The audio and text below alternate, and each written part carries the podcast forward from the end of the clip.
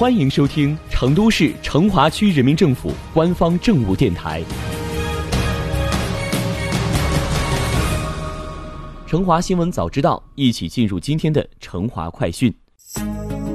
近日，成都市成华区在做好疫情防控的基础上，积极帮助企业协调解决难题，加快推进企业复工复产，推动产业发展和项目建设。日前，通过东郊记忆艺术区管委会相关负责人了解到，为快速推动规上企业的复工复产，东郊记忆主要采取一对一服务，并实现了全覆盖。截至目前，功能区内一百八十五家规上企业已复工一百六十九家，包括东兴物业、裕美医院、泰盈科技、中装能源等企业。因受疫情影响。功能区内所有项目均面临疫情防控、员工短缺、成本上升的现实困难，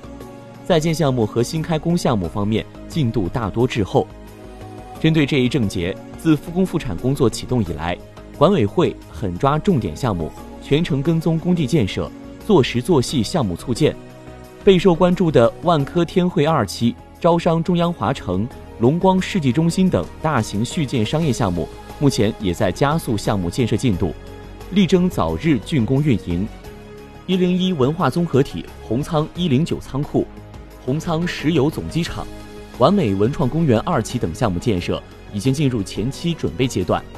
和信 K 一零一、李之兰中国西部国际珠宝城等重点项目正依序进行前期设计及开工建设。